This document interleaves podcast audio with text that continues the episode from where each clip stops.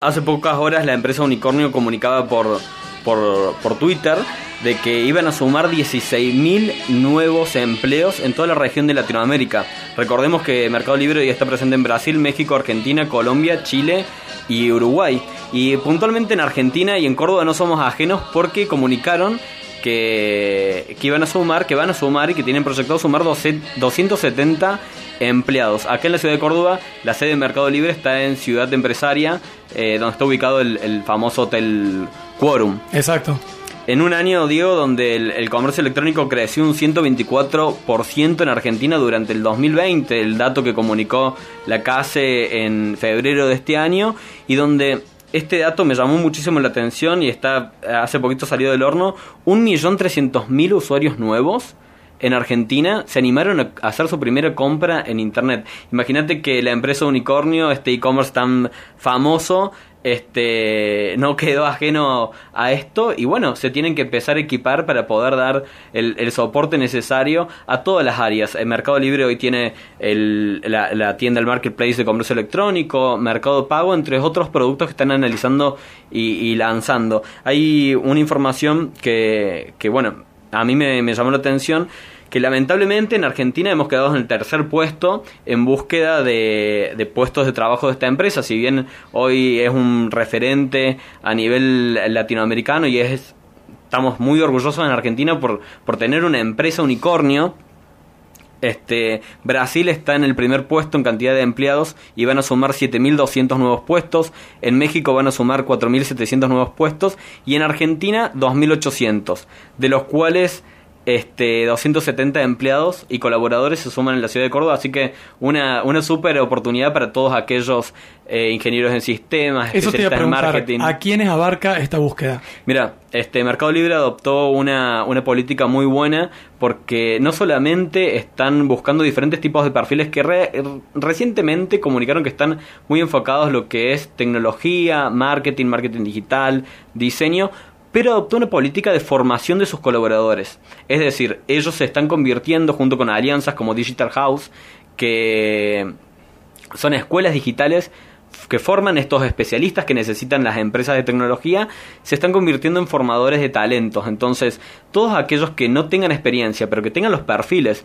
tecnológicos de ingeniería en sistemas o diseñadores o especialistas en marketing, pueden ingresar a la página de, de Mercado Libre en el botón de búsquedas laborales, recursos humanos o talentos y encontrar los perfiles que, que hoy se están buscando. La verdad es que, bueno, súper entusiasmados con el, con el crecimiento, este, pero también recordemos de que en Brasil hace poquitito tiempo, exactamente tres meses atrás, comunicaban de que adoptaban política de logística aérea. Es decir, este, el comercio electrónico en Brasil, uno de los pocos países de Latinoamérica que adoptó la política aérea y Mercado Libre contrató, compró una flota de aviones para poder estar de punta a punta en todo el territorio brasilero, algo que no ocurrió en Argentina y ojalá que, en poco tiempo podamos adoptar ese tipo de, políticas de transportes también, porque nos van a permitir crecer muchísimo, más con el impacto que está teniendo el comercio electrónico este último año. Sin lugar a dudas.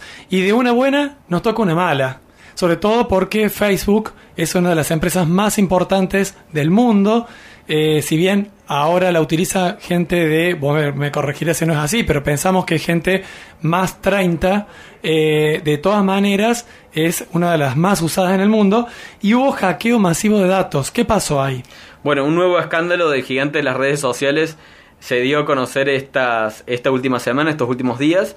Este, 533 mil 533 millones de usuarios fueron hackeados y se filtró información de toda esa gente en 106 países. En Argentina solamente se filtraron 2 millones de usuarios, que teniendo en cuenta la población eh, y la cantidad de personas que somos en Argentina, 2 millones de usuarios que se hayan filtrado, Muchísimo. es realmente un montón. Y digo, la semana pasada estábamos hablando de este tema en, en relación a, a Google, que conversábamos que adoptaron nuevas, nuevas políticas a partir del 2022 en donde piensan restringir el acceso a los cookies, que es ese código único que tienen las computadoras que utilizamos cuando navegamos en Internet, cuando estamos buscando información para hacer alguna compra, están tomando nuevas políticas de privacidad para que el típico banner o publicidad que te sigue una vez que buscaste información te deje de seguir, por una cuestión de empezar a resguardar las políticas. Bueno, mucho se está hablando de seguridad en este último tiempo y que hace tres días atrás se, haya filtrado, se hayan filtrado 533 millones de usuarios,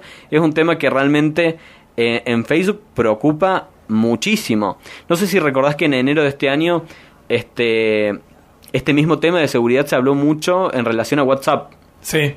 De hecho, WhatsApp este año, en el mes de enero, comunicaba que cambiaba sus políticas de privacidad y de acceso al, a la información y daba a conocer casi de una forma comercial, porque lo comunicó por todos lados, de que ellos no daban a conocer ni tenían acceso ni a los mensajes de voz ni a los mensajes de, de texto. ¿Será realmente verdad?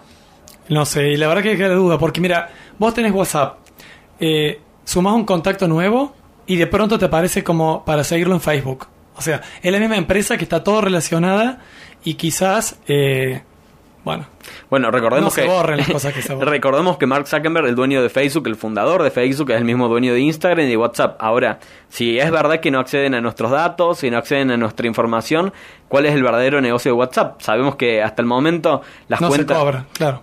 Sabemos que hasta el momento es gratis y las cuentas premium o las cuentas de empresas especiales que tienen un, un costo, digamos, por ejemplo las cuentas verificadas, Rappi es una de las empresas que la usa, Pedido Ya, entre otras, son muy poquitas en Argentina. Entonces, bueno, ¿cuál es el verdadero negocio de estos canales de comunicación? ¿Realmente nos están diciendo la verdad que no acceden a, a- a nuestros datos? ¿Nuestros datos están realmente encriptados? Bueno, mi punto de vista es realmente que no lo creo.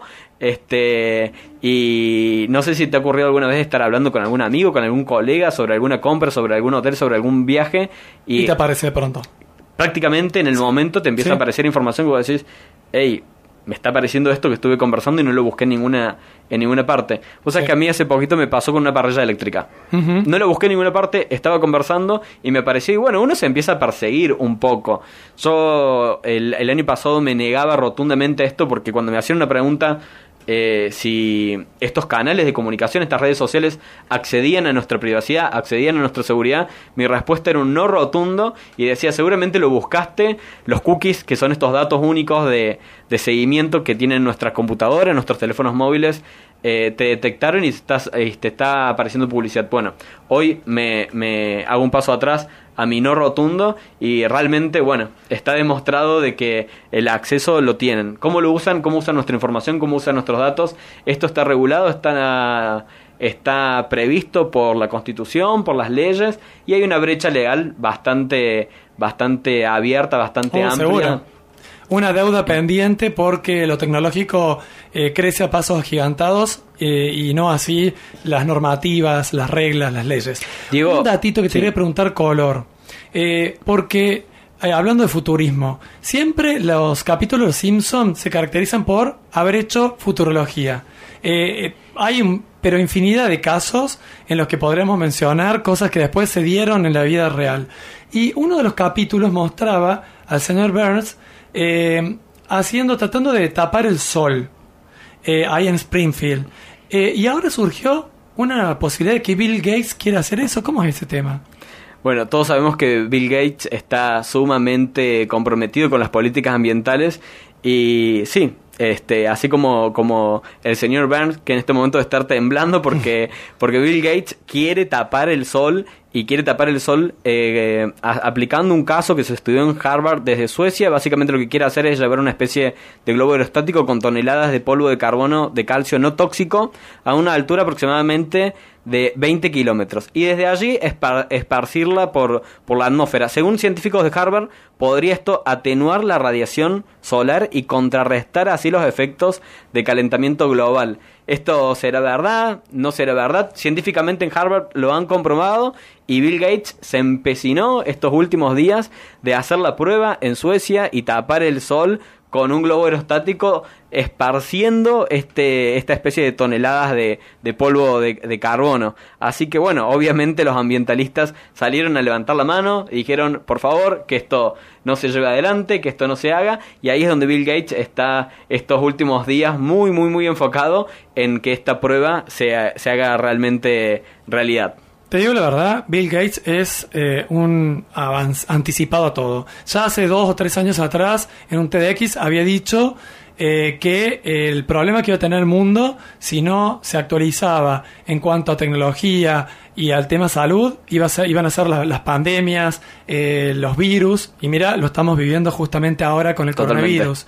la verdad que, bueno, este tema del, del ambiente parece como que ahora no es preocupación mundial, ahora es otro, pero eh, a, largo plazo seguramente hay que prestarle atención y él siempre se está anticipando. Gracias Nico Leoni por todo, la verdad que clarísimo y te esperamos el próximo miércoles. Nos vemos el próximo miércoles, Diego, y si me permitís una pequeña recomendación para los que nos están escuchando en la columna, eh, vuelvo al punto anterior de las políticas de privacidad y el filtramiento de los datos en, en Facebook. Consejo, ¿qué podemos hacer? Cambiemos nuestra contraseña, validemos las políticas de seguridad, pero puntualmente cambiemos hoy mismo la contraseña. Dos millones de datos que se hayan filtrado es realmente mucho. Y ojo con muchas páginas que andan dando vuelta que indican eh, coloca acá tu dirección de mail, tu número de teléfono, para poder revisar si se filtró o no tu información. No las usen porque no están homologadas y no son páginas oficiales de Facebook y lo que siguen haciendo es robarnos información. Así que ese consejito como para cerrar la columna. Muchas gracias.